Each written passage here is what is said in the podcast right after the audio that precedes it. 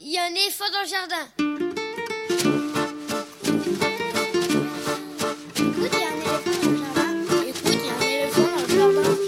Hein Bonjour, bonjour à toutes et à tous. Véronique Soulet au micro pour l'actualité culturelle des enfants, petits et grands en Île-de-France. Une émission pour tous les adultes qui n'ont pas oublié qu'ils ont d'abord été des enfants.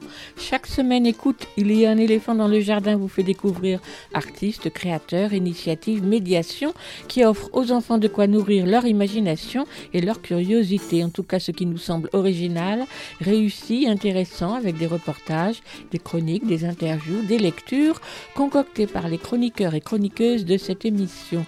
Aujourd'hui, avec moi au fil de l'émission, Elsa Gounod pour sa chronique littéraire et Lionel Chenaille pour sa lecture.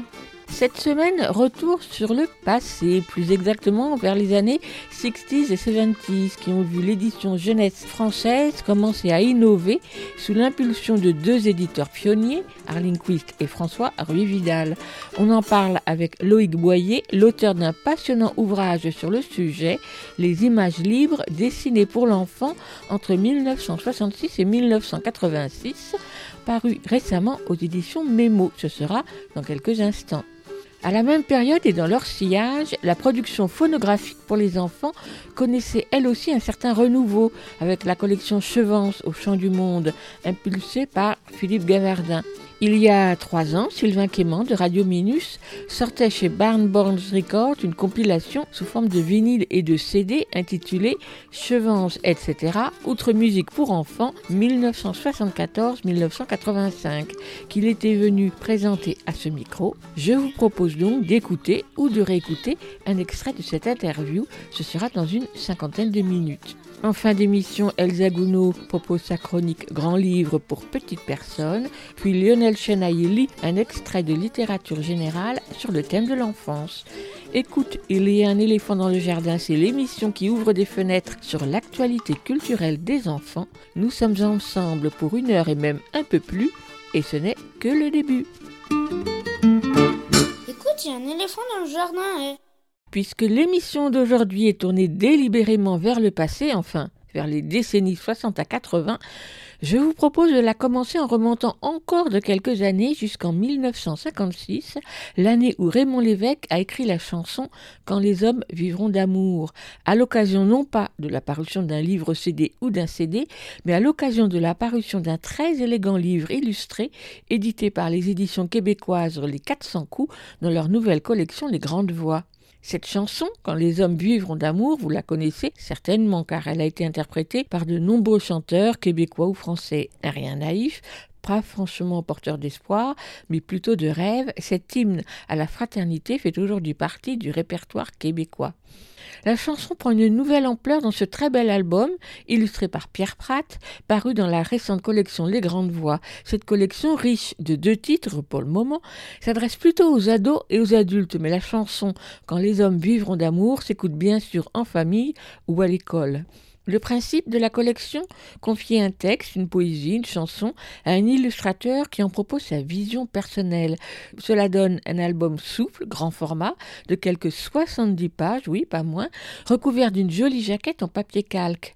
Le texte de la chanson est décliné une phrase par double page, laquelle est entièrement illustrée à bord perdu, c'est-à-dire sans bord blanc, ce qui invite à plonger dans les images sans retenue. S'y étalent les peintures à larges coups de pinceau de Pierre Pratt, lumineuses, sereines, dans une palette de couleurs fondues dans toutes les nuances de vert et de brun essentiellement, c'est-à-dire les couleurs de la nature. Dans ces paysages à perte de vue, on aperçoit hommes, femmes, animaux, parfois seuls, parfois deux ou plus, des couples de toutes sortes, des rencontres insolites, tel un retour aux sources, loin de la ville, du bruit et de la fureur. Un regard résolument optimiste donc, malgré les paroles de la chanson qui, elles, ne le sont pas tant que ça. Pierre Pratt est un illustrateur québécois. Il a illustré de très nombreux livres pour les enfants depuis longtemps. Il a reçu de nombreux prix en France ou ailleurs. Ses images, pour lesquelles il utilise différentes techniques, ne manquent souvent pas d'humour et sont surtout très chaleureuses. Comme c'est le cas de nouveau dans cet album Quand les hommes vivront d'amour de Raymond Lévesque, paru en février aux éditions 400 coups. Il coûte 18 euros et c'est pour les plus grands. J'aurais pu choisir de vous la faire entendre dans la célèbre interprétation par Vigneault, Charlebois Leclerc, ou encore euh, par Cora Vauquer, ou encore celle par Eddie Constantine, pour qui Raymond Lévesque, qui alors habitait à Paris, avait écrit cette chanson en pleine guerre d'Algérie. Mais c'est par la voix de son créateur, Raymond Lévesque lui-même, qu'on va l'écouter.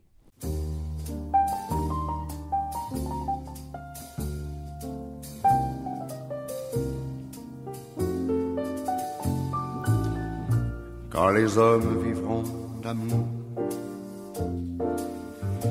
Il n'y aura plus de misère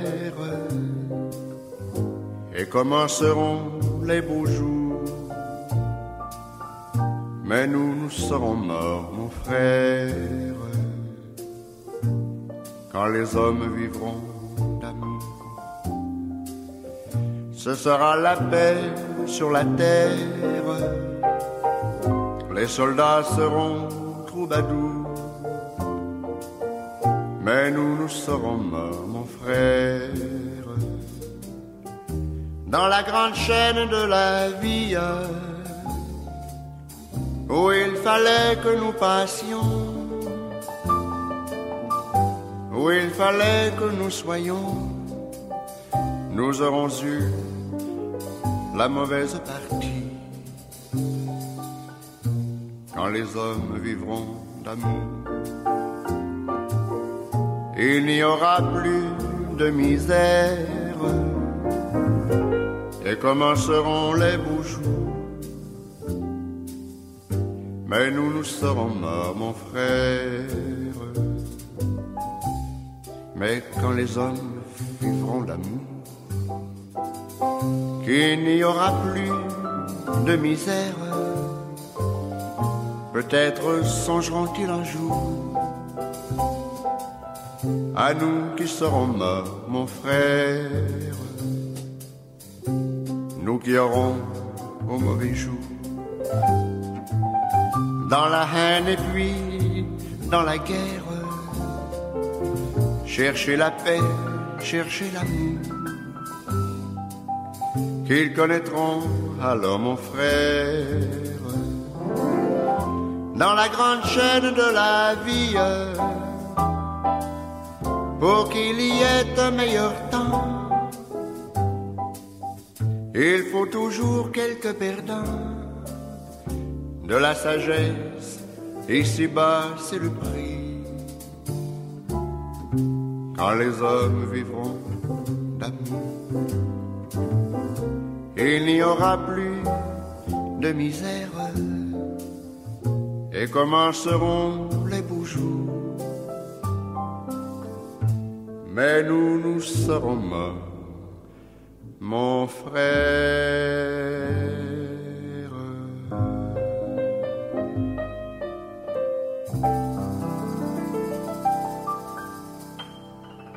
L'édition de livres pour enfants en France n'a pas toujours été aussi riche, aussi diversifiée, aussi entreprenante comme elle est aujourd'hui et depuis un bon moment d'ailleurs. C'est vers le milieu des années 60, 1960, que les choses ont commencé à changer, un tournant majeur avec la publication des albums de l'éditeur américain iconoclaste Arlene Quist et de son acolyte français François Ruy Vidal, venant révolutionner par leur audace et leur bouillonnement créatif et aussi leur conception de l'album pour enfants une édition plutôt sage et lisse. Des illustrateurs tels Nicole Claveloux, Étienne Delessert, Bernard Bonhomme, Tina Mercier, Patrick Couratin et bien d'autres, travaillant pour la presse ou la publicité, font leur premier pas dans les livres pour enfants, loin des conventions du moment et revendiquant leurs influences pop, psychédéliques ou surréalistes. Pendant une vingtaine d'années, ils ont ouvert des brèches, inventé, bougé les lignes et fortement marqué les imaginaires de celles et ceux qui ont tenu leurs livres entre les mains, en particulier des illustrateurs contemporains. Tous ces albums sont aujourd'hui épuisés. Rares sont ceux qui sont réédités et tout aussi rares sont les bibliothèques qui les ont encore sur leurs étagères. Aussi, est-ce un véritable cadeau que de pouvoir feuilleter, lire, regarder, admirer le superbe ouvrage concocté par Loïc Boyer, Les images libres dessinées pour l'enfant entre 1966 et 1986, publié par les éditions Mémo en février. Dans ce livre de plus de 200 pages, il a rassemblé un nombre impressionnant d'images couverture d'albums, pages intérieures, images préparatoires, illustrations originales, le plus souvent reproduites pleine page, permettant ainsi d'en savourer les moindres détails et de pouvoir se délecter de leurs couleurs vives. Dans un texte très vivant, bien documenté car il a rencontré pas mal d'acteurs et d'actrices de cette époque-là, Loïc Boyer retrace les parcours entre États-Unis et France de cette génération d'illustrateurs et d'illustratrices de la période, ainsi que ceux de leurs éditeurs. Il s'intéresse de près aux relations qu'ils entretiennent entre eux, aux spécificités de leurs livres et aux frontières poreuses avec les autres formes de création artistique, affiches, publicité, presse, et il rappelle aussi le contexte politique, social ou culturel dans lequel ils ont émergé. Les images libres, dessinées pour l'enfant entre 1966 et 1986, est donc un ouvrage passionnant à lire, qu'on soit connaisseur ou novice en la matière. Alors aujourd'hui, je vous invite à le découvrir en compagnie de son auteur Loïc Boyer, venu en parler à ce micro alors que le livre venait de paraître. C'est parti. Bonjour Loïc Boyer. Bonjour Véronique. Alors Loïc, pour vous présenter, je vais reprendre la page intérieure du livre. Vous êtes designer graphique, vous dirigez la collection Kling Kling chez Didier Jeunesse, vous publiez des albums patrimoniaux dans cette collection-là, qui n'avait pas encore été publiés en France. Vous tenez un webzine consacré au dessin pour la jeunesse qui s'appelle Kling Kling Magazine. Vous êtes chercheur, vous êtes enseignant, vous êtes conférencier, mais pour moi, il manque une information de base qui n'est pas indiquée dans le livre, c'est que vous êtes collectionneur, vous passez votre temps à chiner et à chercher des livres anciens pour enfants. Ça, c'est votre passion, non? Oui, c'est vrai, et c'est quelque chose que j'ai pas toujours bien assumé parce que j'avais une image du collectionneur comme étant quelqu'un d'un peu qui stocke un peu comme ça d'une manière un peu compulsive, et puis bon, au bout d'un moment, j'ai fini par j'ai fini par admettre, oui, c'est vrai, effectivement, que euh, j'ai dans ma cave une collection maintenant qui commence à, prendre du volume, et, c'est vrai que là, avant de venir à la radio, je suis passé chez les bouquinistes et j'en ai mis quelques-uns dans mon sac. Oui, bien sûr, ça, fait partie du truc. Et à un moment, c'est ça aussi qui a, un peu déclenché les choses. J'ai commencé, vous disiez, par ce fameux webzine, là, Clinkin Magazine, parce que je me suis dit que ben, cette collection, euh, elle avait de l'intérêt si elle était partagée. C'était ça aussi. Et c'est aussi le projet du bouquin. Je me disais bien que c'était tout ça qui était à l'origine du livre. Alors, on va commencer par le titre, hein, de façon assez classique. Les images libres dessinées pour les enfants entre 66 et 86. Alors, euh, pourquoi évidemment ce temps borné, on va dire, par ces deux dates, et puis ce titre qui est très joli, mais qui d'office exclut le texte des livres? Oui, oui, bah parce que c'est pas le texte, la littérature, qui effectivement a un rôle très important ces années-là, justement dans ce renouveau de l'édition pour la jeunesse dont je parle dans le livre. C'est pas ma spécialité, j'en parlerai pas forcément très bien. C'est pas un domaine dans lequel je me sentais euh, forcément euh, légitime. À l'inverse, l'image, euh, c'est quelque chose que je pense hein, mieux comprendre, mieux sentir et, mieux pouvoir expliquer, puis qui m'intéresse aussi davantage. Donc c'est pour ça que le, le, livre, c'est avant tout un livre qui parle des illustrateurs de cette époque-là, en fait, d'où effectivement cette profusion d'images. Alors cette époque-là, 66-86, 20 ans de bouillonnement créatif, on va dire. Vous avez aussi dans votre livre utilisé le terme d'année psychédélique, donc mm -hmm. les, toutes ces années-là. Donc pourquoi commencer en 66 exactement? Alors, euh, en fait, ça commence un peu avant et ça finit un peu après, bien sûr, mais à un moment, il fallait bien euh, marquer la chose. 66, parce que 66, c'est l'année où le label les livres d'Arlene Quist, même je dirais la, SARL, les livres d'Arlene Quist, est fondée en France. Quelques années auparavant, Arlene Quist avait commencé à publier des livres aux États-Unis, mais c'est vraiment la rencontre avec François Vidal et du coup la naissance d'une certaine manière de François Vidal en tant qu'éditeur. Donc ça commence en 1966. Et donc avec la diffusion en France de certains livres qui étaient déjà parus aux États-Unis, avec souvent des traductions de François Vidal lui-même, et un programme éditorial qui va constituer euh, avec justement des auteurs français et des illustrateurs français. Alors, ce qui est intéressant dès le départ du livre, c'est que vous dites bien qu'on ne peut pas parler de ce renouveau du livre pour enfants sans le resituer dans un contexte plus général, que ce soit le contexte politique ou social. D'ailleurs, j'ai trouvé très intéressant le tableau avec les dates et les différents repères comparatifs de ce qui se passe et sur la scène de la création et d'un point de vue social ou politique en France ou dans le monde. Donc, on ne crée pas à partir de rien, de ex nihilo. Il y a ce qui se passait au niveau du livre pour enfants. Dans le livre, vous dites qu'avant 60, c'était le désert cause de l'après-guerre, que tous les créateurs avaient filé aux États-Unis. Mais il y a aussi, il se passe autre chose ailleurs que dans le livre pour enfants. Oui, oui, absolument. On a tout un contexte, mais c'est cette espèce de bouillonnement des années 60 d'une manière générale, en fait, culturelle, euh, qui est effectivement beaucoup plus large et que je développe dans ce fameux tableau dont vous parlez, qui fait qu'il euh, se passe des choses dans les arts plastiques. Effectivement, la guerre a un peu épuisé tout le monde et les temps sont un peu complexes. Hein. Euh, les Trente Glorieuses, c'était pas si fabuleux que ça, en fait, parce que la vie était dure, l'époque était sèche. Si on revient sur l'édition jeunesse précisément, on était sur des vieilles maisons qui dataient souvent du 19e siècle, qui racontaient un peu toujours les mêmes histoires, avec des illustrations extrêmement plan-plan et des livres très bavards et des choses comme ça. Et c'est pour ça qu'à un moment, il y a eu dans ce domaine, mais comme dans d'autres, hein, bien sûr, il y a eu vraiment cette explosion parce qu'il y a des gens, donc comme je vous dis, François Vidal, Arlene Quist. Alors avant lui, il y avait eu Delpire, mais la volonté n'est pas tout à fait la même. Mais euh, il y a eu des gens qui ont voulu à un moment euh, apporter quelque chose de neuf, de frais, dans la manière dont on s'adressait aux enfants. Alors justement, vous êtes en train de dire que Robert Delpire, c'est pas tout à fait la même chose, mais je veux bien qu'on commence avec lui, parce mhm. que quand même, s'il n'y avait pas eu Robert Delpire qui a entrouvert les portes, peut-être que derrière, euh, les autres euh, personnalités ne se seraient pas engouffrées. S'il y a quelqu'un qui a ouvert les portes, en l'occurrence, enfin, ces portes-là, je pense que c'est euh, Maurice Sendak avec Les Maxi Monstres. Je pense que c'est ce livre qui a vraiment impressionné tout le monde, parce que d'un seul coup, on a l'histoire d'un petit garçon qui fait des bêtises, qui va au bout de son univers euh, maléfique d'une certaine manière, puisqu'il se trouve avec les Maximons, et qui ensuite retourne dans sa chambre où l'attend son dîner tout chaud, et finalement, donc, il fait des bêtises, il n'est pas puni. Et ça, c'était, c'est un truc extrêmement nouveau, c'est une manière de s'adresser aux enfants qui a paru scandaleuse. Donc voilà, c'est vraiment dans cette brèche que vont s'engouffrer les gens. Et pourquoi je dis que Delpire n'est pas tout à fait là-dedans? Parce que euh, je pense que Delpire, ne enfin j'en suis certain d'ailleurs, puisqu'il l'a dit, ne s'intéresse pas spécialement à la littérature pour la jeunesse. Lui, ce qui l'intéresse, c'est vraiment de faire des beaux livres. Et il se trouve qu'il travaille avec beaucoup de très bons illustrateurs et de très bons écrivains aussi qu'il connaît, euh, Bernard Noël, qui est directeur littéraire pour lui, enfin des gens comme ça. Et donc, il va par amitié, en fait, hein, euh, pour ses amis comme André François ou d'autres, ou Alain Le Foll, publier des livres pour enfants et ou sur leur conseil acheter des livres à l'étranger, dont Max et les Maxi Monstres mais il n'a pas cette volonté que vont avoir les autres, en fait, de proposer des choses extraordinaires aux enfants. Delpire, il propose des choses extraordinaires tout court, on va dire. Hein. Et d'ailleurs, en fait, on parle beaucoup, souvent, et à juste titre, des livres extraordinaires qu'a fait Delpire, mais ça va pas durer très longtemps. Il n'y a pas beaucoup de titres, en réalité, au catalogue jeunesse euh, de Delpire. Ça s'arrête assez vite. On va quand même donc préciser que Robert Delpire a édité, publié Max et les Maximonges de Maurice Sindac euh, en début des années 60, 62-63.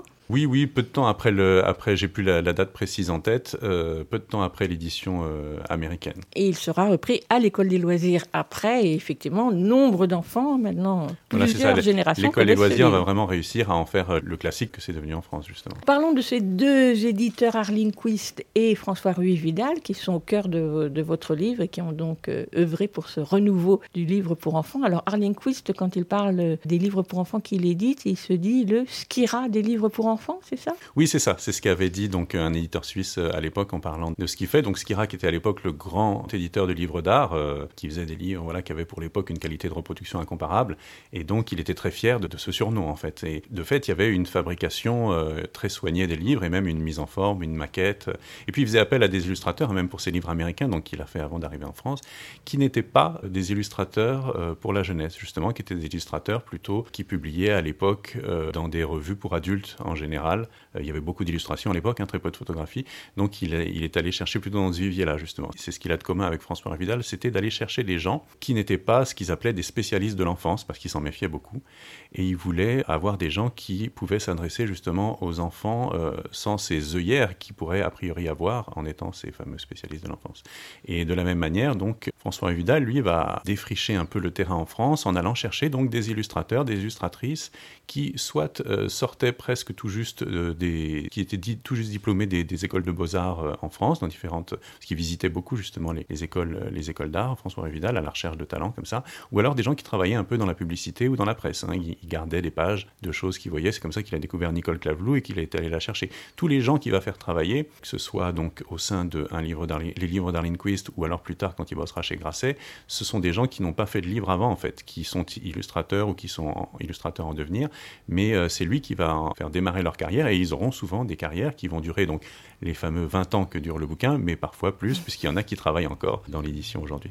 Comment on caractériserait ce travail autour de l'image? Quelle est cette ligne artistique qui est suivie? Est-ce qu'elle prend plusieurs branches? Alors, ce qui est intéressant, c'est qu'il n'y a pas de véritable ligne, il n'y a pas d'esthétique propre à cette époque-là. Au début, bien sûr, il y a euh, une grosse influence pop, on va dire, ou psychédélique, qui vient du Pushpin Studios, notamment, où on a une esthétique qui est qualifiée à l'époque par la critique d'une esthétique publicitaire, on va dire, avec des, dessins cernés, avec des aplats de couleurs, beaucoup de couleurs, etc. Il y a des motifs qui reviennent souvent, comme les nuages, les arcs-en-ciel, les fleurs, des choses comme ça. Ça, on peut dire que c'est une esthétique relativement commune au début, les premières années, mais après, les choses vont s'affiner, on va dire, et chacun va trouver sa voie. Et euh, alors, il y aura pas mal de surréalisme, hein, chez des gens comme Henri Galeron ou d'autres, euh, ou même chez Tina Mercier, qui vont se retrouver euh, à faire des images, voilà, donc dans une veine plus surréaliste.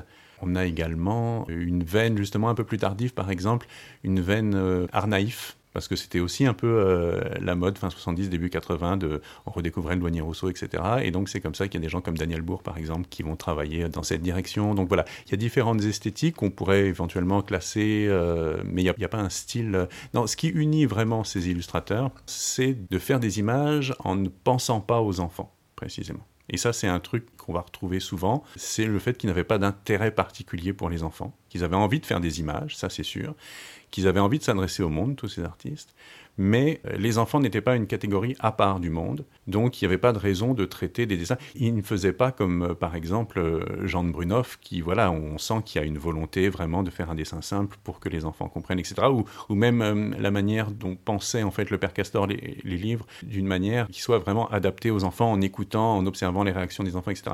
Là, on est vraiment dans une manière très différente de faire. Justement, il ne faut pas, comme disait Patrick Couratin, jamais on aurait testé un livre auprès d'un enfant, ça ne serait pas même venu euh, à l'esprit. Et euh, Philippe Gavardin, donc, qui était un peu l'équivalent de François Vidal, mais pour la musique, donc qui a travaillé euh, pour le label Chevance, disait relativement la même chose, disait l'art, et d'ailleurs on, reprend la citation dans, dans le livre, l'art c'est une affaire d'adultes, ce sont des adultes qui créent des choses en fait. Donc il n'est pas question de laisser passer les enfants dans cette histoire-là. Et Bernard Bonhomme m'a dit un jour, mais de toute façon les enfants, nous, ça ne nous intéressait pas, d'ailleurs on n'en a pas eu.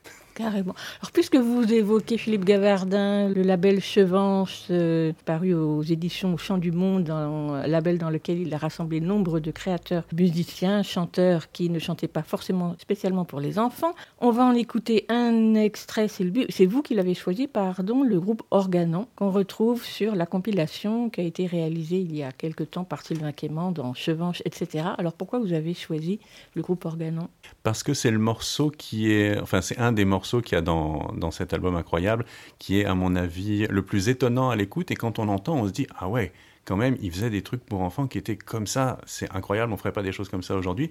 Et je trouve que ça permet de nous remettre un peu dans le contexte justement des images qui sont dans le livre, qui nous paraissent, bon voilà, très belles, très étonnantes, très fortes, très saturées, etc.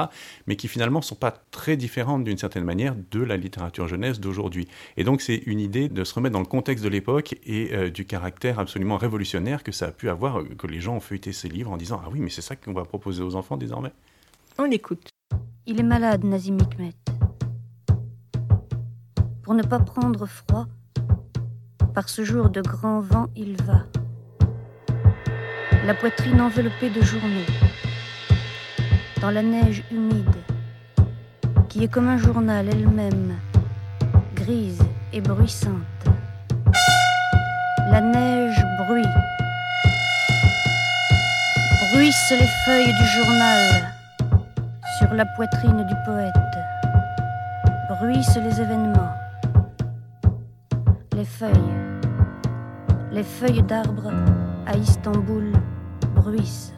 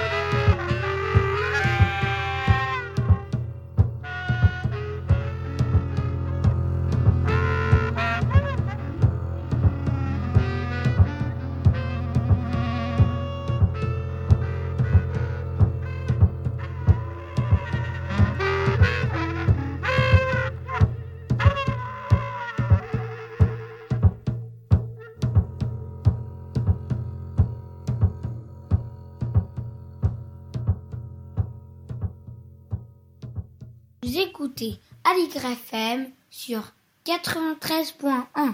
Vous l'écoutez Aligre FM 84 le groupe Organon qui chantait Adieu, un morceau extrait d'un disque paru dans les années 75 dans la collection Chevance, le label Chevance au Chant du Monde, dirigé par Philippe Gavardin, époque Loïc Boyer, où c'était l'effervescence au niveau illustration comme au niveau musical du côté des enfants, dans un, on va dire, un petit microcosme. Qu'est-ce qui se passait pendant ce temps-là ailleurs et autour d'eux? Est-ce que l'édition à côté euh, suivait ça ou ils étaient euh, assez euh, refermés sur eux-mêmes? Eh bien, en réalité, ces livres-là, donc avec ce fameux label euh, Un livre d'Arlene Quiz, donc qui apparaissait euh, au bas des couvertures, même si ça s'est pas énormément vendu, ça s'est beaucoup fait remarquer.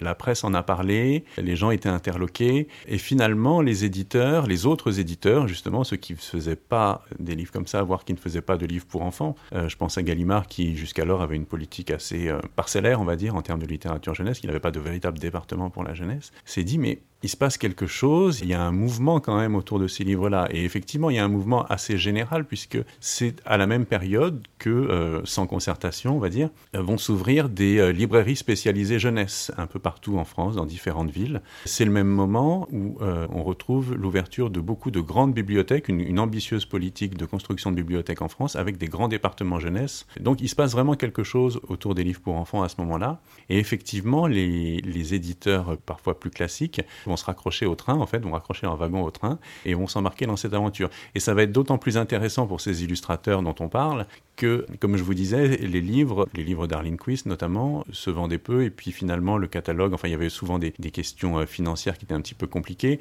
et quand par exemple Gallimard arrive et veut développer un véritable département jeunesse et se tourne vers toute cette génération donc d'illustrateurs qui a été découverte par François Vidal, comme je disais, et eh bien pour eux c'est du pain béni parce que ça leur donne énormément de travail et il y a un fond de texte qui est le fond des, textes de Gallimard du coup qui est très très riche avec plein de choses à illustrer donc c'est passionnant pour les illustrateurs et puis de la même manière quand ils vont euh, faire euh, chez Bayard Presse qui est en train de se constituer, puisque Pomme d'Api, donc le début du chaînage, Pomme d'Api, Okapi, Astrapi, etc., ça commence en 65. Donc quand ils vont y aller et commencer à travailler euh, là-dedans, c'est pareil, ça va être très intéressant, parce qu'il y a une vraie politique très ambitieuse chez Bayard Presse, justement, autour de l'illustration. Et par exemple, à Okapi, à une époque, il n'était pas question de sortir un, nouveau numéro sans qu'il y ait à chaque fois un nouvel illustrateur que les lecteurs n'avaient jamais vu encore dans le numéro. Et tout ça, ça, va offrir une diffusion extraordinaire à toutes ces images et à tous ces artistes qui vont se retrouver un peu partout. Et puis ensuite, la publicité aussi, bien sûr, euh, va s'emparer de ces talents-là euh, une fois qu'ils seront euh, plus établis pour faire des grandes campagnes. Parce que je disais tout à l'heure que Nicole Clavou, par exemple, avait travaillé,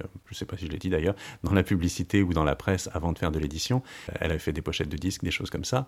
Mais après, ça va être des campagnes en régal. On va, se retrouver à travailler sur des campagnes de publicité pour des banques ou des choses comme ça. Donc vraiment une échelle, une échelle beaucoup plus grande. Donc il y a vraiment une, une infusion en fait de toute cette esthétique, de tous ces, de tous ces dessins, de toutes ces images dans la société française à ce moment-là. Et puis, il y aura des expositions aussi au Musée des Arts Décoratifs euh, sur des thèmes divers et variés, mais on va retrouver très souvent euh, ces illustrateurs ou alors leurs influences, etc. C'est vraiment un sujet qui intéressait euh, la France et les Français à cette époque-là.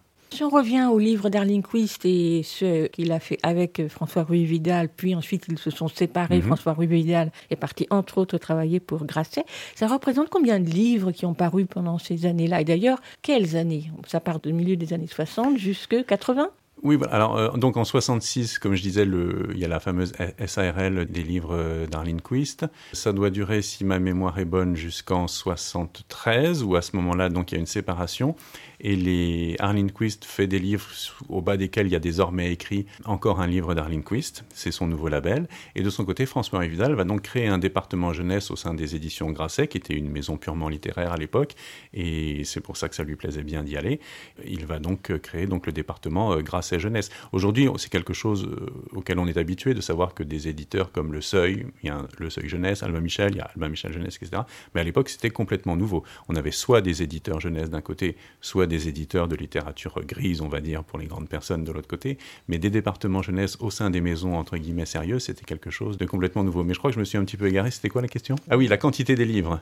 Je ne saurais pas dire, je ne les ai pas comptés. Il y a une bibliographie à la fin du livre, il faudrait regarder exactement pour faire un compte précis. Mais c'est vrai que, comme je disais, les, les quantités vont aller augmentant quand, euh, justement, donc au bout de quelques années, à nouveau, François Vidal va quitter les éditions Grasset et Arlene Quist va cesser de faire de, l'édition pour enfants, après son fameux, euh, son fameux Encore un livre d'Arlene Quist. Et donc, c'est à ce moment-là que tous ces illustrateurs vont, se retrouver chez plein d'autres éditeurs. Et là, il va y avoir du coup une quantité, une quantité très grande, parce que Grasset va continuer à travailler avec, avec certains, malgré le départ de François Vidal. Et puis voilà, Gallimard va faire travailler beaucoup de monde, euh, la presse aussi. Chiffres vont se multiplier à ce moment-là. Loïc Boyer, donc dans les images libres dessinées pour l'enfant entre 66 et 86, vous évoquez donc tous ces artistes. Vous prenez le temps d'ailleurs d'aller voir les particularités de l'un ou de l'autre, mais il y a une partie qui m'a bien intéressée, c'est quand vous évoquez tout le travail qui a été fait autour de la typographie. Mhm. Et qu'effectivement, ce n'était pas seulement les couleurs ou les images que vous évoquiez tout à l'heure, c'est aussi tout un travail sur l'objet livre lui-même. Oui, voilà, ça c'est une, une partie bah, qui me plaisait beaucoup parce que étant moi-même graphiste, c'est quelque Je chose auquel je, je suis sensible et puis on n'en parle pas toujours, donc c'était l'occasion, euh, c'était l'occasion de le faire.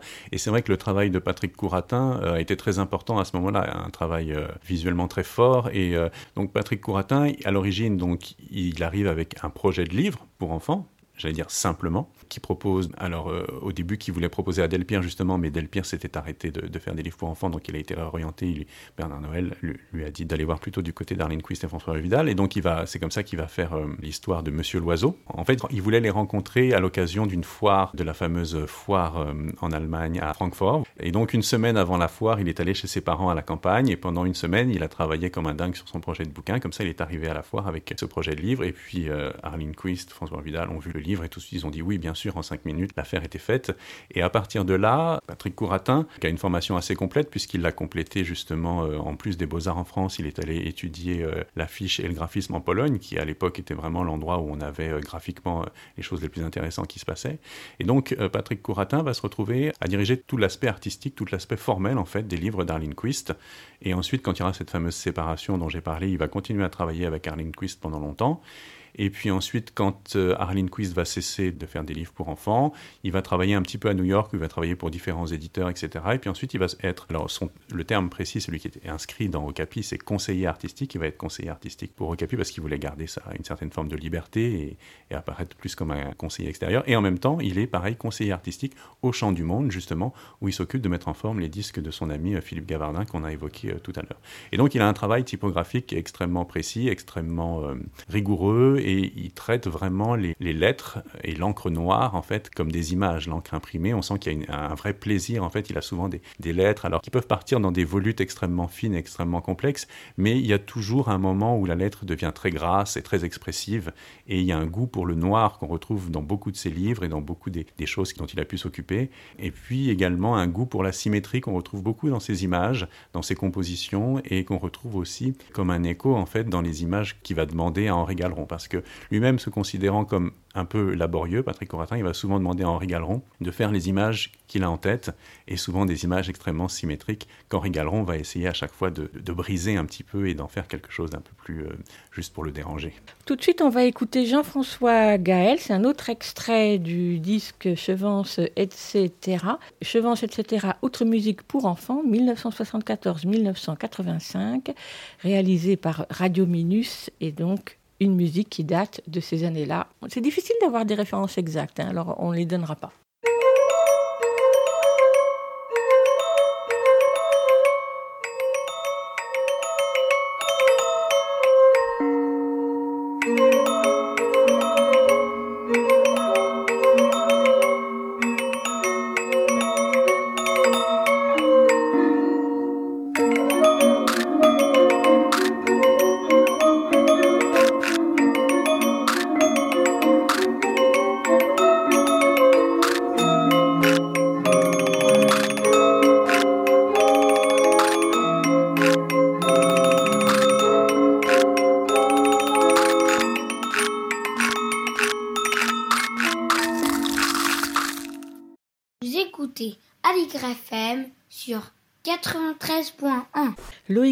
Vous êtes donc l'auteur de Les images libres dessinées pour l'enfant entre 1966 et 1986, qui vient de paraître aux éditions Mémo.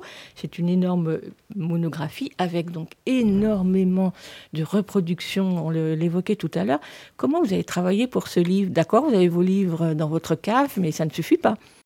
Non, ça suffit pas. Heureusement, il y a eu euh, aux alentours de 2014 un don de euh, François Vidal qui a donné toutes ses archives donc à l'heure joyeuse, qui est euh, le, fonds d'archives en fait le plus grand, le deuxième plus grand fonds d'archives de livres en France après celui de la BNF et qui est spécialisé dans l'édition pour la jeunesse. Dans ce fonds, il y avait énormément de choses, énormément de documents, énormément de courriers donc que j'ai pu consulter et puis également des dessins, des originaux, des maquettes, des dessins qui n'ont pas été gardés finalement dans la forme éditée de certains livres, enfin des choses comme ça. Et donc c'était euh, très intéressant et très excitant d'avoir tout ça à disposition pour mettre dans le livre. Il y a également des originaux qui nous ont été confiés par euh, le musée de l'illustration jeunesse de Moulins, qui euh, achète régulièrement des, dessins originaux aux, illustrateurs. Et donc certains de, cette époque, je pense à un dessin de Georges Lemoine qu'on voit dans le livre, qui vient de, de son tout premier album qu'il avait fait à l'époque aux États-Unis, avant d'avoir la carrière en France qu'on lui connaît aujourd'hui. Alors, ce que j'ai trouvé très bien dans ce livre, là, je pense que c'est grâce aux éditions Mémo, vous allez me le préciser, c'est que nombre de ces illustrations sont reproduites en grand format, en pleine page. Donc, on prend vraiment le temps de les regarder. Souvent, on a le droit des petites vignettes et le texte en dessous. Là, non, pas du tout. Là, toute place est donnée aux images. Oui, oui voilà, c'est, ça faisait partie du projet dès le départ euh, avec euh, les éditrices euh, des éditions Mémo qui m'ont dit tout de suite, il faut que ce soit vraiment un livre avec beaucoup d'images. Et moi, ça m'allait très bien parce qu'elles sont tellement belles qu'effectivement, et alors après, pour, la question de, pour les questions de maquette, effectivement, effectivement, euh, on ne pouvait pas tout mettre. Donc parfois, plutôt que d'avoir deux images à une taille moyenne, on a préféré en, enlever une pour que l'autre puisse euh, bien s'épanouir sur la page. Donc euh, ça, c'était quelque chose de très important. Oui, mais ils ont le, sens de ces choses-là chez Memo. Tout à l'heure, je disais que c'est un ouvrage érudit, mais en même temps qui s'adresse aussi aux novices, et entre autres parce que vous aimez bien les anecdotes, vous aimez bien aller dire, oh, il a fait ci, ils se sont fâchés, il est parti en claquant la porte, mais il est revenu trois jours après. Vous allez chercher derrière ce qui s'est tramé entre les ben, personnes. C'est-à-dire que l'histoire l'histoire, euh, elle se fait effectivement. Il y, a des, il y a des grands courants, il y a des idéologies, il y a des choses comme ça, des conséquences. Euh, enfin, tout ça, c'est une espèce de contre-coup de la Seconde Guerre mondiale, hein, d'une certaine manière. Voilà, il y a des grands mouvements comme ça, etc. Puis des fois, il y a des choses extrêmement fragiles, extrêmement fines, comme je vous disais. Comment est-ce que d'un seul coup, Patrick Couratin décide d'aller chez ses parents pendant une semaine pour faire un livre? S'il l'avait pas fait, euh, est-ce que tout ça aurait existé de la même manière ou pas? On ne sait pas. Et c'est juste, voilà, des moments de personnes qui se croisent au restaurant et puis qui repartent ensemble ou qui s'engueulent et qui repartent, etc.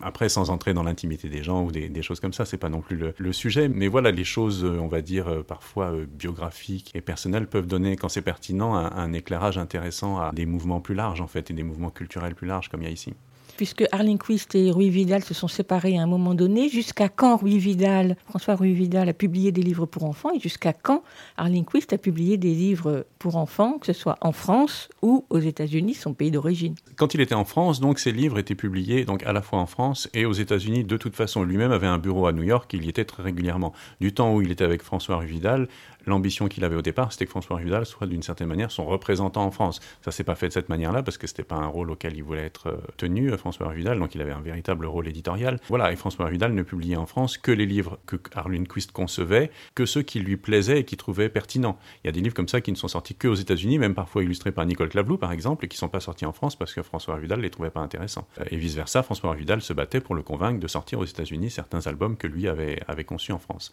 Après donc leur séparation, donc Arlene Quist a continué à publier des deux côtés de l'Atlantique des livres, parfois avec des illustrations différentes euh, aux États-Unis euh, par rapport euh, aux versions françaises des choses comme ça.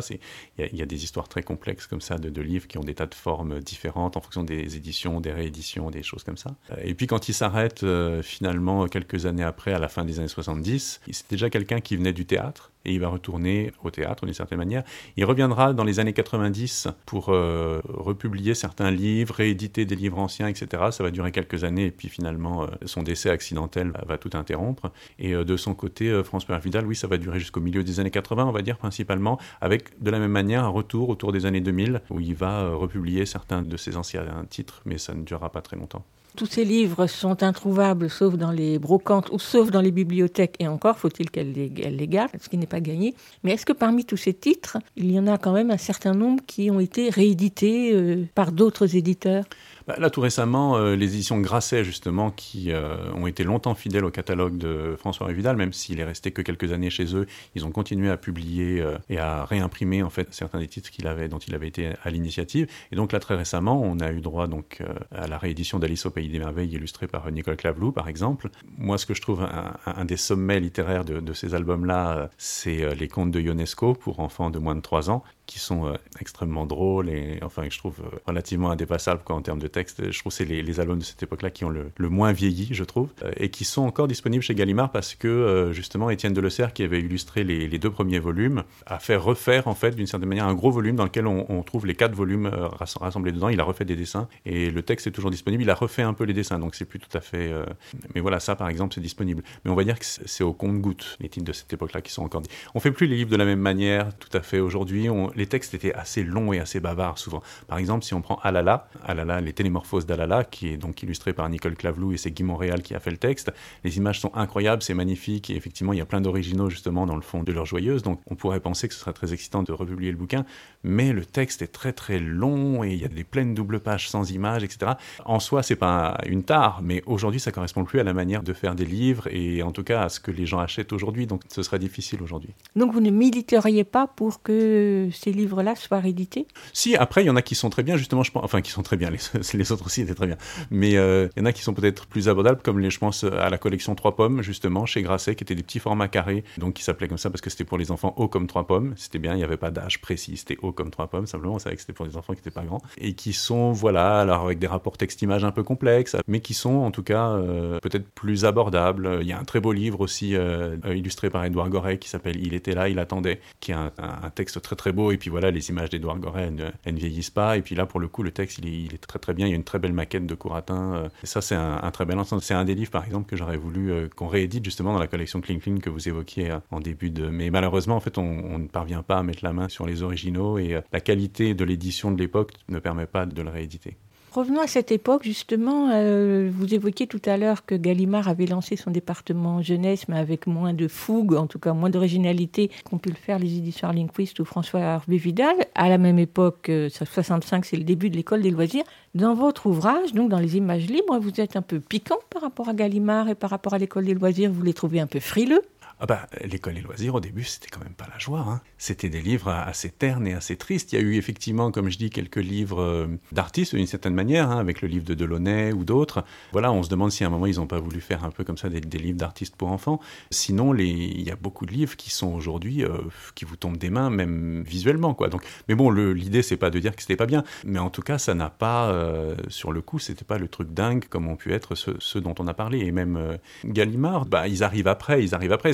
C'est-à-dire que le rôle de Rui Vidal et d'Arlene Quiz, c'est un rôle de pionnier. Donc, c'est eux qui prennent les risques et c'est eux qui vont déblayer le terrain. Après arrivent les autres, très bien, et ils peuvent s'établir d'une manière sécurisée et confortable d'une certaine manière. Et puis voilà, chez Gallimard, on sait faire des livres, on a des super bons textes et tout ça, donc c'est très bien. Non, je ne vais pas cracher du tout sur, sur le travail qu'a pu faire Gallimard derrière, parce que justement, ils ont permis comme ça à toute cette génération d'illustrateurs qui avait éclos. Je veux dire, peut-être que s'il n'y avait pas eu Gallimard, peut-être que le soufflet serait retombé, justement. Mais euh, Gallimard a su pérenniser la chose, et puis il y a de très belles collections, les grands textes illustrés, c'est super. Euh, L'enfant et la rivière, justement, illustré par Georges Lemoine, c'est un truc extraordinaire. Toute la collection Enfant-Image, je pense euh, au Chameau à bosse, par exemple, illustré par Nicole Clavlou, il y a eu de très belles réussites. Puis, donc, au milieu des années 70, euh, va paraître, va commencer en tout cas une, Le Sourire qui est mort, sous une autre Mhm. appellation. Le Sourire qui est mort est une maison d'édition qui, elle, s'inscrit dans le renouveau du livre pour enfants, vraiment, là. Oui, oui, tout à fait. Et euh, ça fait partie donc de toute cette galaxie de petits éditeurs, enfin petits par la taille, mais pas par la qualité, qui sont apparus, on va dire, euh, après 68, hein, quand il y avait ce qu'on a appelé le printemps des éditeurs, donc où il y avait énormément de, structures qui naissaient à cette époque-là. Et effectivement, je les associe à la fois parce que Nicole Clavlou a beaucoup participé au livre des éditions du Sourire qui mort, et puis parce qu'il y avait comme ça une approche, euh, une manière de proposer des images et des textes, voilà, qui étaient inattendus pour les enfants. Quand on voit l'histoire de Julie qui avait une ombre de garçon, par exemple, qui a été le, leur best-seller, on va dire, hein, c'est toute proportion gardée, hein, mais euh, voilà, c'est un livre qu'on lit aujourd'hui et qui parle de problématiques qui sont extrêmement contemporaines, le dessin est impeccable, n'a pas vieilli, enfin voilà, c'est c'est un petit bijou ce bouquin. Donc voilà, ça faisait vraiment partie également du renouveau de cette époque-là, oui. Et aujourd'hui, Loïc Boyer, quel regard portez-vous sur les éditeurs d'aujourd'hui? Quels sont les éditeurs qui continuent à travailler sur le renouveau de l'image, en tout cas à innover? Je pense qu'aujourd'hui, il y en a beaucoup, justement. Contrairement à cette époque-là euh, des années 60 où tout était à faire, aujourd'hui, on a une espèce d'écosystème autour de la littérature pour la jeunesse qui est d'une richesse absolument dingue. Que ce soit euh, les, successeurs relativement directs, on va dire, de cette époque-là, je pense euh, aux grandes personnes, par exemple, qui travaillent toujours avec Henri Galeron, ou d'autres éditeurs. On, on a à la fois donc une richesse éditoriale, on a également maintenant aujourd'hui des écoles qui proposent, justement parce que justement des gens comme Claude Lapointe, hein, qui faisait partie aussi de cette génération, etc., qui ont donc comme ça dirigé pendant pendant longtemps l'illustration euh, à l'école de Strasbourg, ou Alain Gauthier qui a cofondé Émile Cole à Lyon, des choses comme ça. L'illustration pour la jeunesse, d'une certaine manière, surtout dans les écoles. Donc on a des jeunes en fait qui sont extrêmement bien formés et qui sont prêts à faire des tas de choses formellement. Enfin, en termes d'illustration, la France c'est un pays extrêmement riche, contrairement à l'époque justement. Aujourd'hui, c'est très riche et donc ça se retrouve dans l'édition. Et on a aussi, donc, comme je disais, un écosystème éditorial en France autour de la jeunesse qui est fait de plein de petites structures, plein de petites maisons qui tiennent bien parce que on a cette loi langue aussi de 81 qui a permis en fait de faire tenir comme ça. Dans les autres pays, ça se passe pas comme ça. Dans les autres pays, les petites maisons sont beaucoup moins nombreuses, ont beaucoup plus de difficultés, etc. Aujourd'hui, je dis pas que tout est facile et que tout le monde est riche et qu'on s'amuse bien, c'est pas du tout ça. Mais au moins, ça tient et on a cette proposition qui est extrêmement riche. En gros, ça a commencé dans les années 60 et ça s'est jamais arrêté d'une certaine manière. Et donc, on a une chance extraordinaire, nous, les éditeurs, les illustrateurs, etc., de vivre au milieu de tout ça. Et bien sûr, les enfants. Loïc Boyer, les images libres dessinées pour l'enfant entre 1966 et 1986 vient de paraître aux éditions Mémo. À côté de cet ouvrage, dans le prolongement peut-être, euh, il y a une exposition en ce moment à la bibliothèque municipale de Lyon qui s'appelle Sans fin la fête. Vous avez Oui. mis en scène toutes ces images? Voilà, quand j'ai eu le, projet de faire ce livre, donc il y a quelques années, dans le même temps, je me suis dit, mais ce serait bien qu'il y ait une exposition aussi où on puisse voir ces choses. Et donc j'ai proposé ça euh, donc euh, à Violaine Canmaché, qui est la responsable du, département jeunesse à Lyon, dont je savais qu'elle avait envie, qu'elle était toujours euh, partante pour des idées un peu dingues. Et donc je lui ai proposé cette histoire d'exposition autour de ce thème-là. Et bien sûr, ça l'a ça l'a enthousiasmé. Donc en même temps que je construisais le livre, de l'autre côté, je construisais l'exposition avec les, les équipes de Lyon. Ça s'est vraiment construit en parallèle. On retrouve donc beaucoup d'images, beaucoup de choses qui sont dans le livre. Il y en a d'autres qui n'y sont pas et vice versa. C'est c'est pas découpé exactement de la même manière parce que voilà, une exposition c'est pas non plus un livre, donc la narration n'est pas la même. On pas, on raconte pas exactement les mêmes choses, mais c'est tout à fait complémentaire. Oui, oui. Et puis on a la chance que ça dure jusqu'au 25 juin, donc euh, ça laisse un peu de temps. Tout à l'heure, Loïc Boyer, vous avez évoqué les livres euh, de Eugène Ionesco. Bon, mais s'il n'y avait qu'un seul livre à garder de toute cette époque, est-ce que ça serait celui-là ou est-ce que vous en avez un autre en tête? Ah oui, non, non, je mettrais le, conte numéro 2, ouais, par exemple, de Jeanne Ionesco, qui est vraiment, euh, qui est vraiment super bien. euh. Illustré par qui? Eh ben, il était illustré par, par Delessert. Mais en fait, les quatre contes sont, sont vraiment très bien, et justement, dans leurs éditions originales, pas, ce qu'on trouve aujourd'hui chez, chez Gallimard, donc on a les deux premiers volumes illustrés par Delessert. Le troisième volume a été illustré par euh, Philippe Corentin. C'était son, son premier album pour la jeunesse, avant qu'il fasse cette carrière à l'école des loisirs. Et le quatrième volume a été illustré par Nicole Clavelou, aussi avec des images complètement dingues et complètement folles. Voilà, ces quatre livres-là, ça fait un ensemble extraordinaire. Et ma dernière question sera pour vous demander quel est le livre de votre enfance qui vous a marqué et qui vous a peut-être conduit aujourd'hui à travailler euh, pour ou vers les enfants? Eh ben, je dirais que c'est justement mes lectures. Alors, c'est pas de toute petite enfance, mais mes lectures d'Ocapi, justement, quand j'étais gamin, parce que j'ai eu la chance donc de grandir avec cet Ocapi euh, des années 80, dont euh, Patrick Couratin était le, directeur artistique, et où on croisait Nicole Clavelou, Henri Galeron, enfin tous ces gens-là. Et je pense que le fait d'avoir ça tous les 15 jours euh, dans sa chambre, au bout d'un moment, ça vous forme, ça vous forme un peu l'œil, quoi. Merci beaucoup Loïc Boyer et donc bravo pour les images libres dessinées pour l'enfant entre 1966 et 1986, éditées aux éditions Mémo. Merci, Véronique.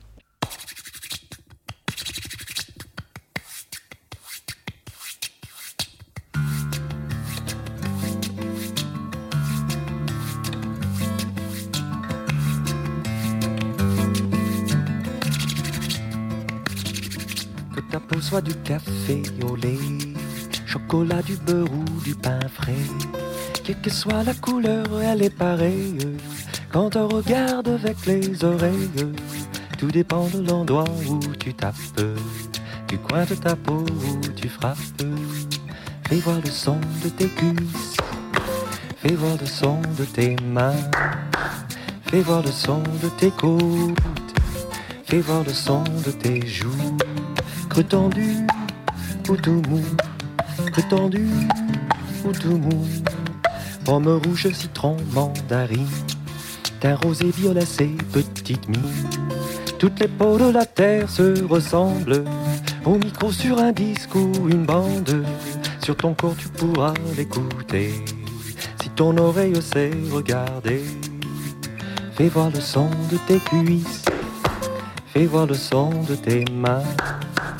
Fais voir le son de tes côtes, fais voir le son de tes joues, creux tendu ou tout mou, tendu ou tout mou, chair de poule tache de rousseur, au kipito de pêche ou de fleurs. Bronzé en juin ou pâle en décembre, la couleur est pareille à entendre que tu viennes du froid ou du chaud. Voici le son de la couleur de ta peau. Fais voir le son de tes cuisses, fais voir le son de tes mains, fais voir le son de tes côtes, fais voir le son de tes joues. Que tendu ou tout mou, que tendu ou tout mou, que tendu ou tout mou, que tendu ou tout mou. Que tu viennes du froid ou du chaud. Voici le son de la couleur de ta peau.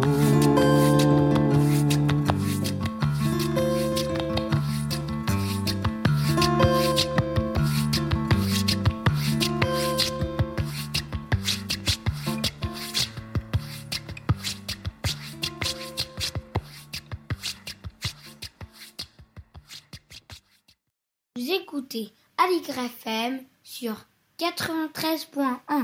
Vous l'écoutez à l'IGRAFM 80 gradins. Fais voir le son par Steve Waring, chanson qu'on retrouve sur le disque Chevance, etc. Et justement, restons dans ces années bouillonnantes et pionnières qu'ont été les années pré- et post-68 dans la création et l'édition pour les enfants, cette fois du côté de la musique et de la chanson. Comme l'a évoqué Loïc Boyer au cours de notre entretien, dans le sillage d'Arling Quist et de Rui Vidal pour les livres, Philippe Gavardin bousculait l'édition phonographique pour les enfants en créant la collection des disques Chevance au chant du monde, mêlant folk prospectif et jazz à l'avant-garde avec des textes littéraires interprétés par des chanteurs tels que Anne Gilles, Steve Waring ou Christine Combe. Les élégantes pochettes de 45 tours ou de 33 tours aux illustrations aériennes psychédéliques étaient signées Henri Galeron ou Patrick Couratin, largement évoqués par Loïc Boyer tout à l'heure. En 2019, il y a trois ans donc, Sylvain Clément de Radio Minus, qui s'intéresse depuis longtemps au sujet, sortait chez Born Bad Records une compilation sous forme de CD de vinyle intitulée Chevance, etc. Outre musique pour enfants 1974-1985, avec une vingtaine de morceaux, chansons ou musiques, extraits des disques de la collection, des chansons et musiques d'Annie Gilles, Waring, Alain Savouré, le groupe Organon, entre autres, et qui permet d'appréhender toute leur audace, leur inventivité et peut-être l'héritage qu'ils ont laissé. Le 24 avril 2019, Sylvain Clément était venu dans l'émission présenter le disque et la collection Chevance. Je vous propose d'en écouter un extrait où, pour commencer, je demande à Sylvain Clément de présenter l'une des artistes de la collection. C'est parti. Alors on va écouter une première euh, chanson, c'est celle de Christine Combe.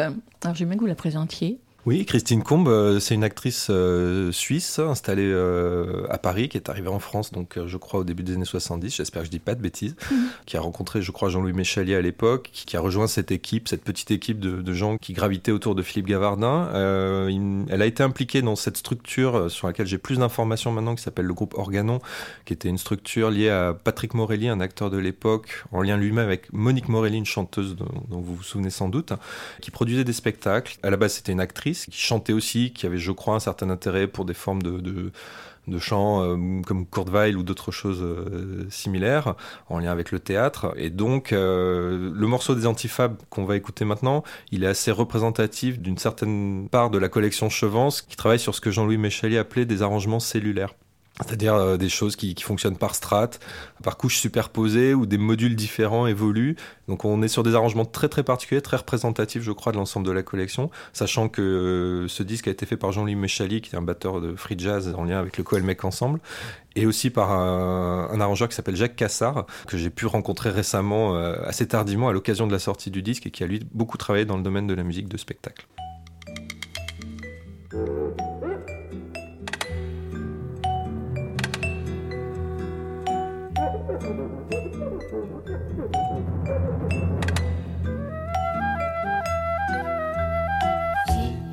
Vieux singe à offre-lui des bananes.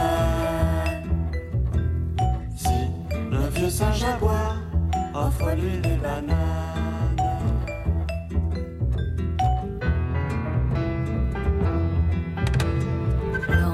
Chanteur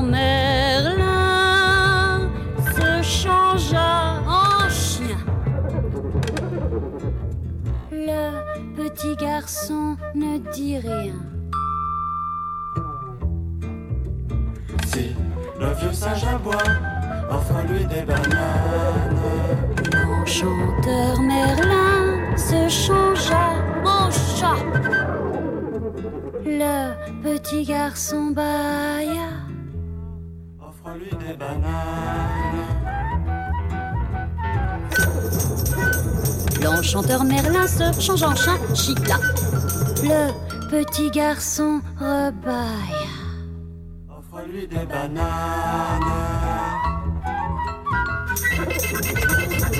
L'enchanteur Merlin se changea en souris, en souris, en souris. Si le vieux singe aboie, Le petit garçon s'endormit.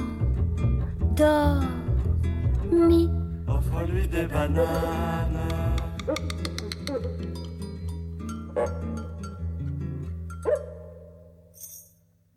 Moralité. Il n'y a plus d'enfants. Transformation de Christine Combe, cet extrait donc de Chevance, etc. Outre musique pour enfants, 1974-1985, une compilation anthologique élaborée par Sylvain Quément. Alors avant qu'on l'écoute, euh, Sylvain Quément, vous avez annoncé plein de noms. Alors je veux bien qu'on resitue toutes ces personnes, à commencer par euh, Philippe Gavardin qui a lancé cette collection. Alors effectivement, euh, Philippe Gavardin a donc, je crois, euh, commencé à lancer cette idée dans la, première moitié des années 70. Euh, il n'était pas encore directeur de collection chez Champ du Monde, donc Chevance était une entité à part.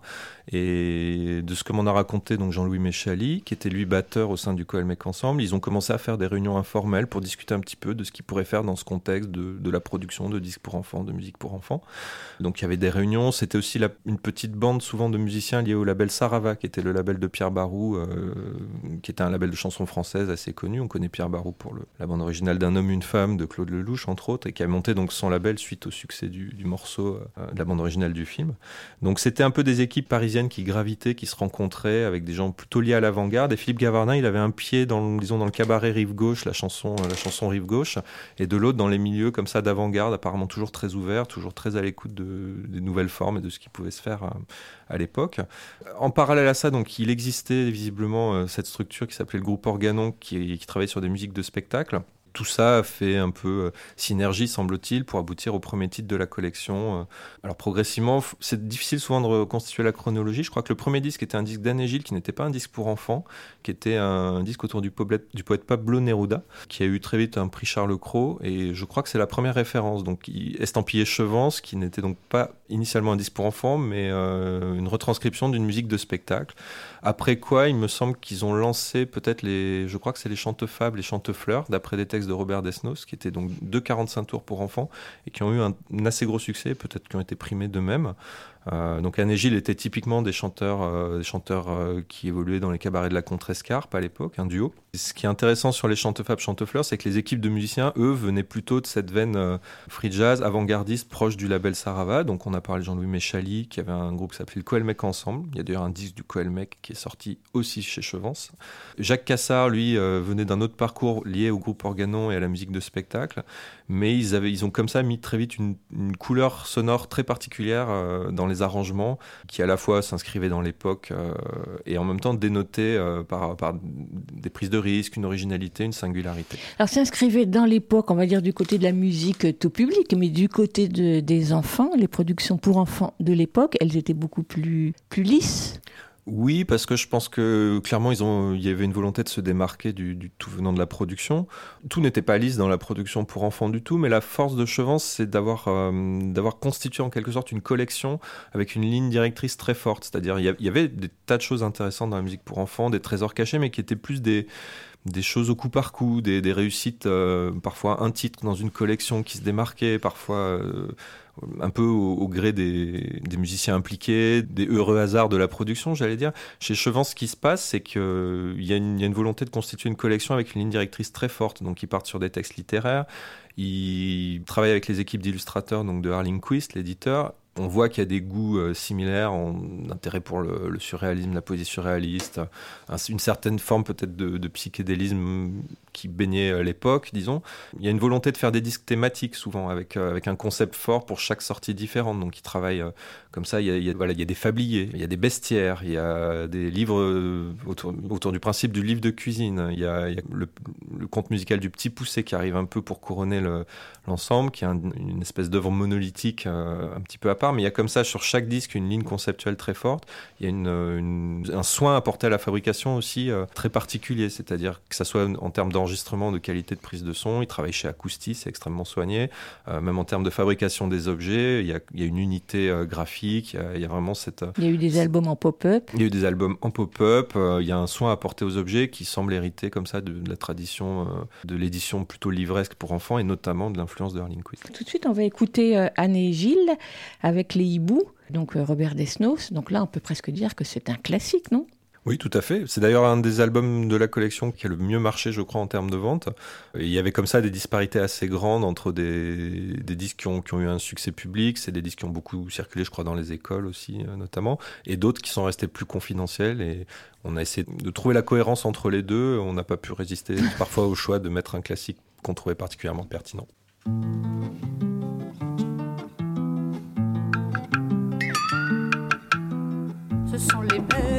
Des hiboux qui désiraient chercher les poux de leurs enfants, leurs petits choux, en les tenant sur les genoux. Leurs yeux d'or des bijoux, leurs bec est dur comme cailloux. Ils sont doux comme des joujoux,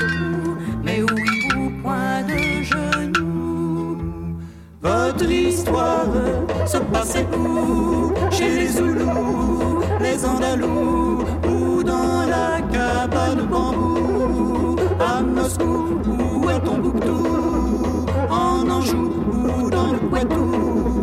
Au Pérou, ou chez les Mandchous Pas du tout, du tout, pas du tout. C'était chez les fous. Ce sont les mères qui désiraient chercher les poux de leurs enfants, leurs petits choux, en les tenant sur les genoux. Leurs yeux d'or des bijoux, leur bec est dur comme cailloux. Ils sont doux comme des joujoux,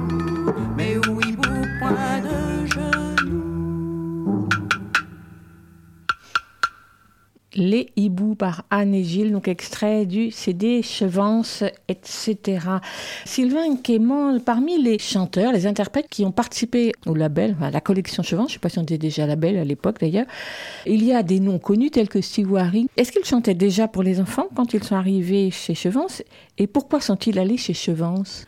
Alors il y a des histoires différentes et différemment intéressantes. Le cas de Steve Waring est particulier à, plusieurs égards. Alors ce qui est intéressant avec Waring, c'est qu'à la base il arrive en France, je crois en 68 ou 69, il, enfin peut-être avant d'ailleurs. D'un coup il a les grenouilles qui passent dans le pop club de José Arthur à l'époque. Typiquement c'est un morceau euh, folk euh, d'une inspiration proche de Woody Guthrie. Et comme souvent dans ces morceaux, il y a une intégration de bruitage euh, qui fait qu'il y a une forme d'appel à l'oreille de l'enfant qui se manifeste. Donc à la base il avait beaucoup de morceaux qui n'étaient pas du tout orientés à destination des enfants ou pas spécifiquement, qui étaient orientés pour tout le monde. Mais très vite comme ça, certains morceaux captent l'oreille des enfants et donc je pense qu'il y a une comme ça quelque chose qui se produit. Gavardin du coup a, travaillé souvent, il me semble, sur la, la, sélection dans son répertoire de et à réorganiser les disques pour essayer de construire un ordre, une logique. Et il se passe ensuite que Steve Waring travaille avec la Carrera qui était là encore un une compagnie de spectacle euh, dans les années 70 avec toutes les équipes donc liées au workshop de Lyon et au Marvelous Band qui étaient des gens qui étaient plus d'inspiration là encore free jazz très impliqués dans un mouvement disons de, de jazz européen euh, à l'époque euh, libre et donc on retrouvait, euh, alors il y a Christian Rollet, un batteur qui a beaucoup joué avec lui, il y a Alain Gibert qui a été quelqu'un de très important euh, aussi pour les paroles, la composition. Et donc eux, ils avaient différentes formes de spectacles euh, jeunes publics qui ont énormément tourné. C'est-à-dire un peu plus tard, au milieu des années 80, ils Le sont roi partis. des Montés, etc. Voilà, ils sont partis au Japon aussi dans des tournées. euh, parce que pas forcément tout le monde faisait à l'époque d'aller tourner trois mois au Japon. Et donc ils avaient cette pratique de spectacle. Et je pense qu'on retrouve sur certains disques qu'on a compilés l'esprit, disons, qu'il pouvait y avoir dans certaines choses de la Carrerari. Euh, Et donc Waring, d'un côté, a cette image de chanteur pour enfants, banjo-guitare, avec, avec les tubes qui ont, qui ont cartonné autour de récréation. Et c'était important pour nous, avec cette compilation, d'aller d'aller chercher des morceaux qui retraçaient aussi la, la réalité de son parcours, avec des, une forme d'ouverture impressionnante et vers des choses beaucoup plus avant-gardistes, expérimentales, une recherche vraiment parfois peut-être plus radicale ou plus intéressante. Tout aussi intéressante, pas plus intéressante, tout aussi intéressante. J'aimerais que vous disiez quelques mots sur Jean-Louis Méchali, donc qui était arrangeur, si j'ai bien compris, que vous avez rencontré. Parce qu'à lire votre article dans Audimat, Jean-Louis Méchali ne connaissait absolument pas le, les enfants, le domaine des enfants, la musique, la chanson pour enfants. En tout cas, c'est présenté comme tel. Mais il a énormément travaillé sur la question avant de, produire ces musiques, non? Oui, je serais peut-être pas aussi radical parce que simplement peut-être qu'il n'avait pas de pratique spécifique. En tout cas, c'était pas quelqu'un qui évoluait spécifiquement sur ce terrain-là. Effectivement le Coelmec Ensemble, c'était un, groupe de free jazz euh, important à l'époque, euh, qui évoluait plutôt du côté de chez Sarava et avec une musique euh, qui, du point de vue esthétique, elle était effectivement très éloignée de ce qui se passait dans la production jeunesse à l'époque. Mais j'ai eu l'impression qu'il s'était beaucoup intéressé à la façon dont les enfants percevaient la musique, le rapport au corps, au corporel, aux sensations chez les enfants, sur la question de, de faire une musique qui ne soit pas seulement illustrative ou qui ne soit surtout pas illustrative, mais qui joue beaucoup plus sur les sens. Oui, alors il y a deux choses, c'est-à-dire d'une part, il s'est beaucoup impliqué, je crois, au-delà de l'arrangement même, sur la, conception de certains disques, sur, euh, euh, il a beaucoup vraiment travaillé au, coude à coude avec Philippe Gavardin pour réfléchir sur tout le plan conceptuel à, à, ce que pouvait être la collection. Il a aussi mené toute une réflexion musicale dont on esquissait tout à l'heure, c'est-à-dire euh, quel type de musique on souhaite proposer, effectivement, comment on crée un, par exemple un arrangement qui ne soit pas un accompagnement, comment, euh, par rapport à des formes de composition euh, parfois classiques, guitare-voix, créer des, décalages, créer de la surprise. T'es assistant d'Antoine Duhamel, euh, je crois, à la fin des années 60, début 70. Et donc, il avait aussi cette culture voilà, d'une forme de forme d'écriture euh, savante qui crée aussi, au final, qu'il qu a, il a amené tout ça dans le, dans le domaine des arrangements de la collection Chevance, euh, avec donc Jacques Cassard en parallèle. Ils ont travaillé à deux et en arrivant à, comme ça, aboutir à des formes très spécifiques dans le domaine de la production jeunesse. Who that tapping at the window? Who that knocking at the door? Mammy's tapping at the window. Poppy's tapping at the door. Who that tapping at the window? Who that knocking at the door? Mammy's tapping at the window. Poppy's knocking at the door. Who that tapping at the window? Who that knocking at the door? Mammy's tapping at the window. Pappy's knocking at the door. C'était donc un extrait de l'interview de Sylvain Quément de Radio Minus lors de notre émission du 24 avril 2019, alors qu'il venait tout juste de faire paraître chez Born Bad Records le disque Chevance, etc. Outre musique pour enfants 1974-1985, un disque disponible chez tout bon disquaire, à écouter en feuilletant l'ouvrage de Loïc Boyer, les images libres car il l'accompagne et le complète parfaitement. Pour écouter l'interview complète de Sylvain Quément, vous trouverez le lien sur la page de l'émission. Vous écoutez Aligre FM sur 93.1. Elsa Gounod est libraire spécialisée jeunesse et chaque semaine, elle farfouille dans les rayons nouveautés de sa librairie pour nous proposer un livre pour enfants, un album, un roman ou une BD, c'est selon. Dans sa chronique Grand livre pour petites personnes. Cette semaine, c'est un album, on l'écoute. Grand livre pour petites personnes par Elsa Gounod, libraire à Paris. Bonjour, aujourd'hui je vais vous parler de l'album La Visite de Marie Boisson, paru récemment aux éditions du Rouergue Jeunesse. J'ai déjà parlé ici des éditions du Rouergue pour leur publication jeunesse, notamment en album, souvent surprenante et parfois inattendue dans le paysage de l'édition jeunesse française. Au-delà des auteurs et illustrateurs dont le travail est suivi régulièrement par la maison d'édition, celle-ci m'a permis de découvrir les propositions de jeunes auteurs passionnants. Voilà donc ici le premier album de Marie Boisson, dont j'ai découvert le travail à cette occasion. Après des études aux Arts Déco de Strasbourg, elle est désormais peintre et illustratrice pour la presse et pour l'édition, et réalise des illustrations saisissantes dans leur finesse et leur usage des couleurs. Dans la visite, on suit une famille en passe d'accueillir un nouvel enfant qui vient visiter une maison plus grande que la leur dans cette optique.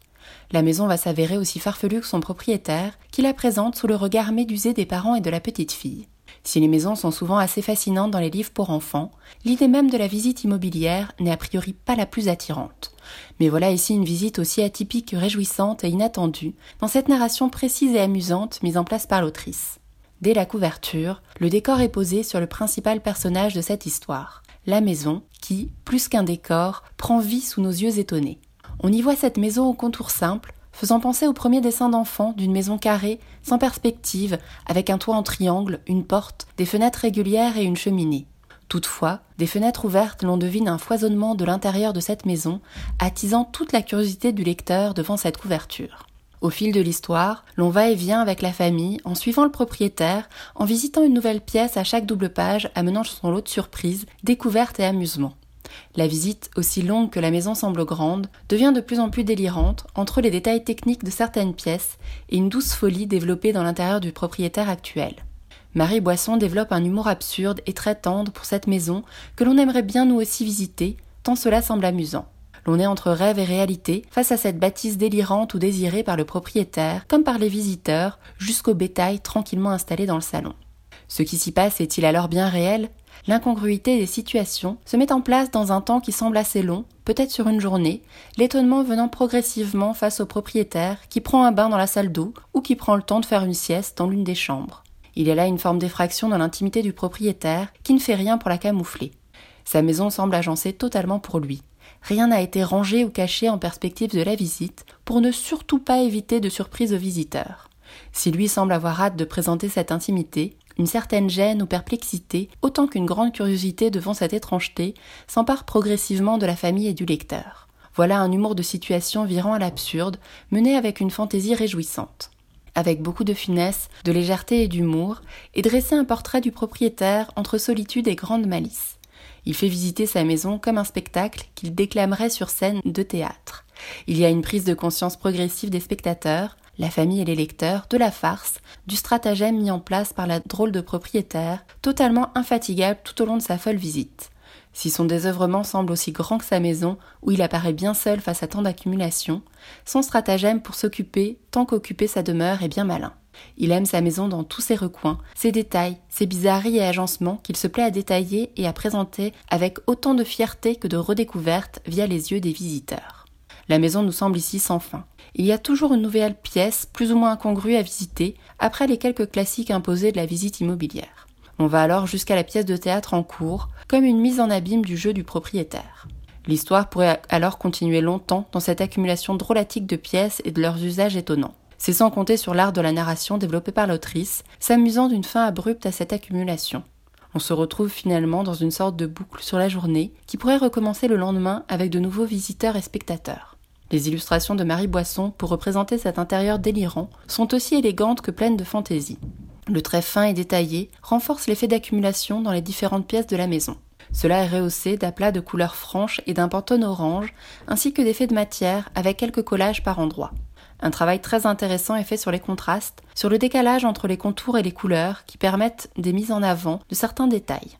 L'on se retrouve alors en parallèle à cette histoire, devant une sorte d'imagier délirant de la maison et de ce qui s'y trouve, avec tant d'intrus à débusquer dans chaque pièce, dans une forme de jeu facétieux. J'espère vous avoir donné envie de découvrir cet album que je conseille à partir de 4 ans, La visite de Marie Boisson aux éditions du Rouergue Jeunesse au prix de 15 euros. Moi, j'ai hâte de découvrir les prochains projets de Marie Boisson, dont j'ai aperçu quelques ébauches sur son site internet, tant la découverte de son travail me séduit et m'intéresse. Merci Elsa pour ce spectacle bien particulier dans la visite de Marie Boisson, un album à découvrir de visu dans toute bonne librairie. Écoute, il y a un éléphant dans le jardin. eh. Bonjour Lionel. Bonjour. Qu'est-ce que tu lis aujourd'hui?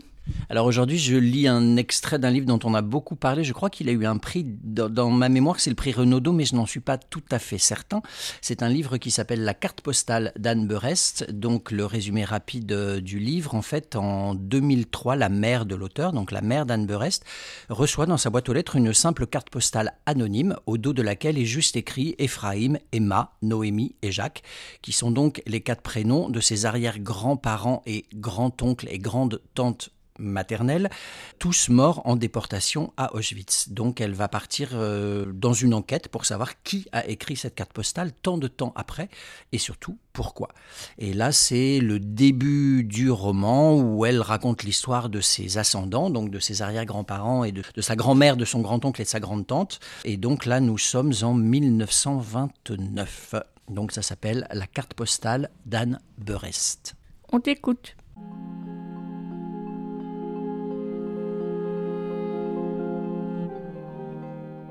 En cette rentrée de 1929, les filles ne vont pas encore à l'école.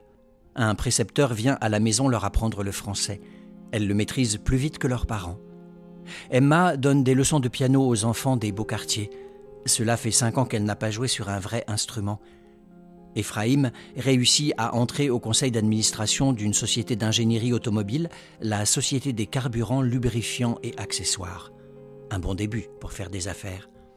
Tout va très vite, très bien, comme au premier temps de Riga. Deux années passent. Ephraim envoie une lettre à son père dans laquelle il se félicite de sa décision. Le 1er avril 1931, la famille quitte Boulogne et déménage aux portes de Paris, 131 boulevard Brune, près de la porte d'Orléans.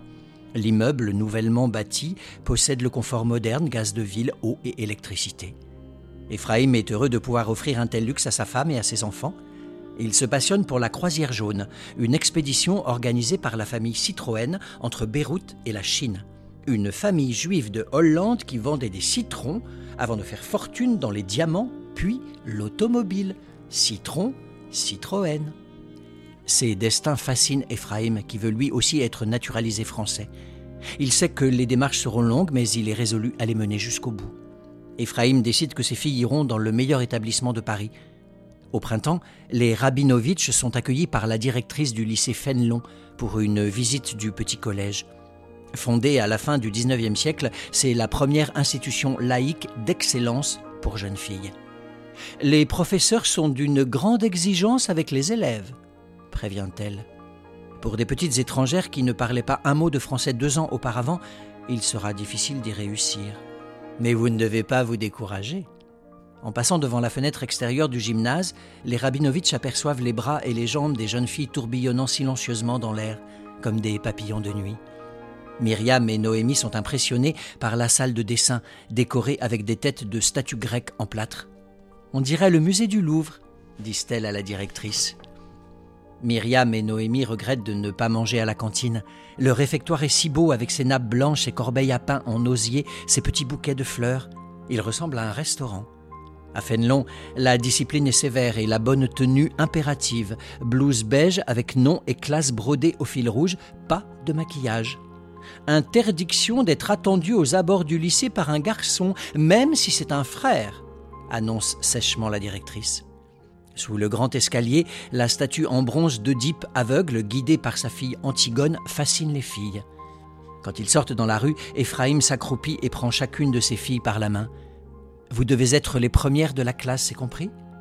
En septembre 1931, les filles font leur rentrée dans les petites classes du lycée Fénelon. Myriam a presque 12 ans et Noémie 8 ans. Sur leur fiche d'inscription, on peut lire Palestinienne d'origine lituanienne sans nationalité. Pour se rendre à Fénelon, Myriam et Noémie prennent le métro tous les matins. Dix stations séparent la porte d'Orléans de la place de l'Odéon. Ensuite, elles traversent la cour de Rohan qui débouche dans la rue de l'Éperon. L'ensemble du trajet prend une demi-heure sans courir. Elles le font quatre fois par jour. Externes, elles doivent rentrer à midi boulevard Brune pour avaler un déjeuner en 20 minutes à peine. La cantine coûte plus cher que les tickets de métro. Ces trajets quotidiens sont des épreuves pour les fillettes. Elles se tiennent l'une à côté de l'autre comme des soldats vaillants. Myriam est toujours là pour que Noémie ne fasse pas de mauvaises rencontres dans le métro. Noémie est toujours là pour attirer la sympathie des autres enfants dans la cour de récréation. Elle fonctionne désormais comme le gouvernement d'un petit État dont elles sont les deux reines. La famille déménage une nouvelle fois en février 1932. Ephraim a trouvé un appartement plus grand, 78 rue de l'Amiral Mouchet, au cinquième étage d'un immeuble de briques qui existe toujours. C'est un appartement de quatre pièces avec cuisine, salle de bain, toilette et entrée, gaz de ville, eau, électricité. Le téléphone est installé. Gobelin 2262. Au rez-de-chaussée, il y a un bureau de poste. L'immeuble jouxte le parc Montsouris à deux pas de la gare cité universitaire. Les filles n'ont plus que deux stations pour arriver au lycée, ce qui facilite leur vie quotidienne. Il suffit ensuite de couper par le jardin du Luxembourg en longeant le manège de chevaux de bois où l'on ne gagne rien à décrocher les anneaux. Pour Emma, c'est le cinquième déménagement depuis qu'elle est mère. Chaque fois, c'est une épreuve. Il faut tout ranger, tout trier, laver, plier. Elle n'aime pas, quand elle arrive dans une nouvelle maison, dans un nouveau quartier, cette sensation de chercher ses habitudes comme un objet égaré. Ainsi, les mois se succèdent, les filles grandissent et s'affirment. Jacques, le petit dernier, reste ce gros garçon joufflu dans les jupes de sa mère. L'avenir se dessine avec ses promesses. Myriam a 13 ans, elle s'imagine étudiante à la Sorbonne une fois qu'elle aura passé son bac. Le soir, elle raconte à sa petite sœur la vie qui les attend, les bistrots enfumés du quartier latin, la bibliothèque Sainte-Geneviève. Elles ont intégré l'idée qu'elles devront accomplir le destin inachevé de leur mère. Je m'installerai dans une chambre de bonne rue Soufflot. Je pourrais venir avec toi? Bien sûr, tu auras ta chambre juste à côté de la mienne. Et ces histoires les font frissonner de bonheur.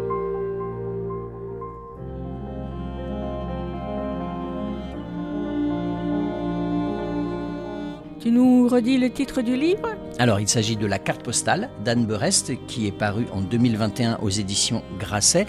Et donc, petite précision, le livre a bien eu le prix Renaudot, mais le prix Renaudot des lycéens.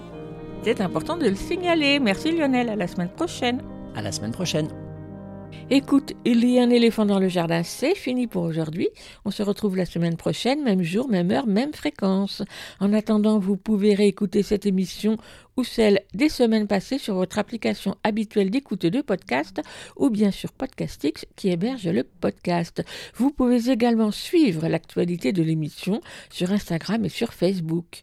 Tous les liens sont regroupés à l'adresse linktree slash un éléphant dans le jardin. Et bien sûr, et bien sûr, l'émission est en réécoute sur le site de la radio aligrefm.org. À la semaine prochaine. À plus. À la prochaine. À plus. À la prochaine. À plus. À la prochaine.